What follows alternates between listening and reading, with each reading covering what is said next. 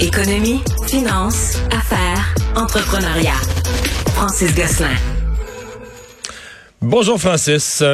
Salut Mario, comment vas-tu? Ça va bien. Alors Walmart qui avait ce dossier qui traînait un bout de temps, la crise des, euh, des opiacés, et là on a finalement euh, réglé.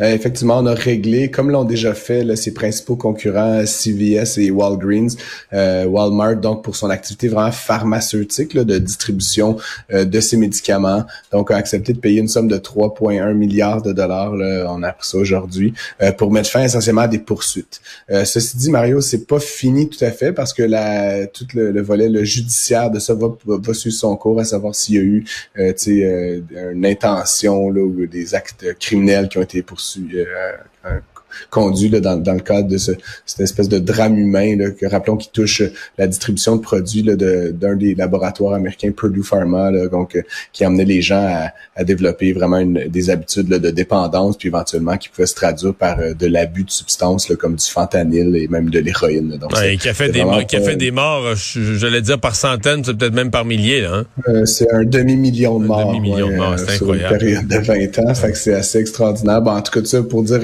Walmart donc a accepté de payer donc pour mettre fin euh, à ces poursuites. Donc c'est euh, pour les, les plaignants évidemment c'est une bonne nouvelle. Pour Walmart aussi c'est une épine de moins euh, dans son pied et par le fait même, Walmart donc révélait ses résultats trimestriels, résultats qui sont en forte hausse, Mario, donc une, ah belle progression des ventes de près de 9% C'est sûr que quand les temps sont durs, quand on est proche de nos sous, quand on sait pas euh, de quoi l'avenir va être fait. On se rabat souvent vers des grandes surfaces qui se, qui se targuent d'être à, à faible bon prix. Euh, donc, c'est mhm. un, un bon moment pour ces marques-là comme, euh, comme Walmart. Euh, le résultat net, bon, des, de, de, donc cette augmentation est d'une profitabilité qui aurait été normale, moins le 3, euh, 3 milliards de dollars. Mario, là, ça fait une, perte d'environ un point quelques milliards pour le trimestre pour Walmart. N'en demeure pas moins que les marchés semblaient trouver que c'était d'excellentes nouvelles. Ah aujourd'hui, l'action de Walmart a pris presque 8 là, en cours de journée. OK, euh, quand même. C'était encore, somme toute, une bonne journée pour, pour Walmart. On avait eu une baisse des, des ventes immobilières, des ventes de propriétés au Canada. Est-ce que c'est déjà stabilisé? Ben, c'est la question que plusieurs se posent. Stabiliser, c'est un grand mot. Je pense ce qu'on ce qu'on apprenait aujourd'hui de l'Association canadienne de l'immobilier, c'est qu'en fait, les ventes ont augmenté en octobre par rapport à septembre, une augmentation de 1,3 Mario. Donc, on pourrait parler d'une forme de stagnation dans le volume.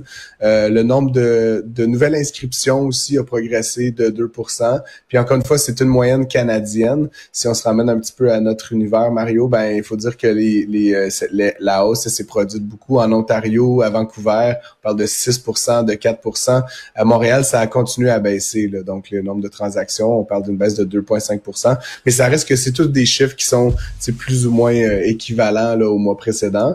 Si on se positionne par rapport à l'année dernière, Mario, au scénario de, au scénario de référence, si tu veux, on est toujours 30 euh, quelques points là, en bas. Là, fait qu'on est vraiment loin là, d'une reprise quelconque.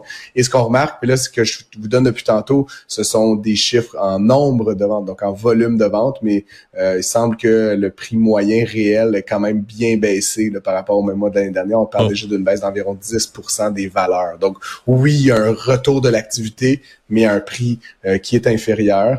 Euh, et donc, euh, il va falloir qu'on garde un œil là-dessus parce que effectivement, avoir beaucoup de volume, c'est intéressant, mais c'est parce que les gens vendent à perte, c'est pas nécessairement gagnant pour personne.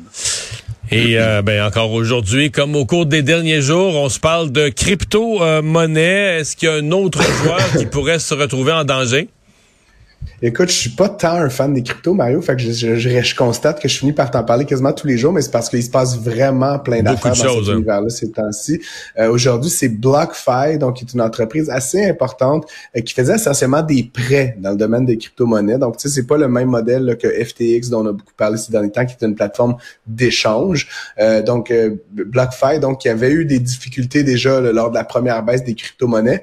Et la raison pour laquelle on parle d'aujourd'hui, c'est qu'en fait, lorsque lorsqu'ils avaient eu ces difficultés, qui était volé à leur secours? FTX, euh, qui se sentait riche il y a quelques mois, était venu et avait prêté une somme, là, la modique somme de 400 millions de dollars là, à BlockFi pour un peu renflouer les coffres, euh, donc sous une forme de, de crédit qui, qui, pouvait tourner. Là, évidemment, FTX est disparu, donc qu'est-ce qui va se produire avec le prêt, donc qui a, cette espèce de crédit qui a été octroyé à BlockFi?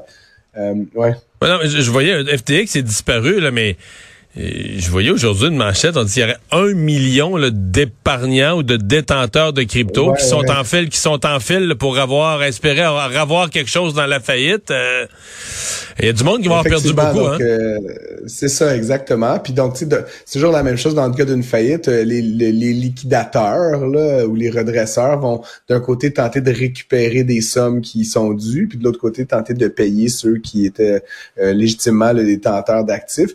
Mais donc, ultimement, justement, est-ce que la fête d'FTX va provoquer le rappel du prêt auprès de BlockFi? C'est ce que certains euh, présupposent. Euh, à un moment donné, BlockFi avait entre 14 et 20 milliards de dollars de dépôt. Euh, qui, ils en avaient prêté environ le tiers. Donc, en principe, ils avaient beaucoup, de, ils avaient de quoi le payer, ils avaient, ils suffisamment de liquidité, mais avec l'effondrement du cours des crypto-monnaies, puis avec évidemment le prêt de FTX, ça fait en sorte qu'on ne sait plus trop, sais, quel est l'état du bilan de, de BlockFi donc là, oui, FTX est en, est en faillite et va être liquidé certainement, mais est-ce que c'est cet autre acteur? Et donc, encore une fois, si des prêts qui ont été faits par BlockFi doivent être immédiatement rappelés, c'est comme un espèce d'effet de... Mm. C'est comme un feu de, de broussailles, Mario. C'est que là, on va rappeler des prêts au plein de prêts d'acteurs qui vont eux-mêmes se retrouver dans les difficultés de devoir rembourser rapidement, qui vont à leur tour déposer le bilan. Et c'est vraiment toute cette industrie-là -là, qu'on voit de manière systématique qui est en train de, de complètement s'effondrer. Et donc, encore une fois, BlockFi, qui n'était pas un petit acteur, on a moins entendu parler d'eux ces derniers jours, mais s'ils devaient être amenés à déposer le bilan à leur tour dans les prochains jours, les prochaines semaines, ça serait vraiment comme la, continuation de la débandade de Mario. Donc, euh, j'invite les auditeurs à garder un œil sur ce nouveau euh, ce nouvel acteur-là de l'univers des crypto-monnaies euh, pour voir comment ça va se produire dans les prochains jours. Merci Francis. À demain. Je t'en prie. Bonne journée. Au revoir.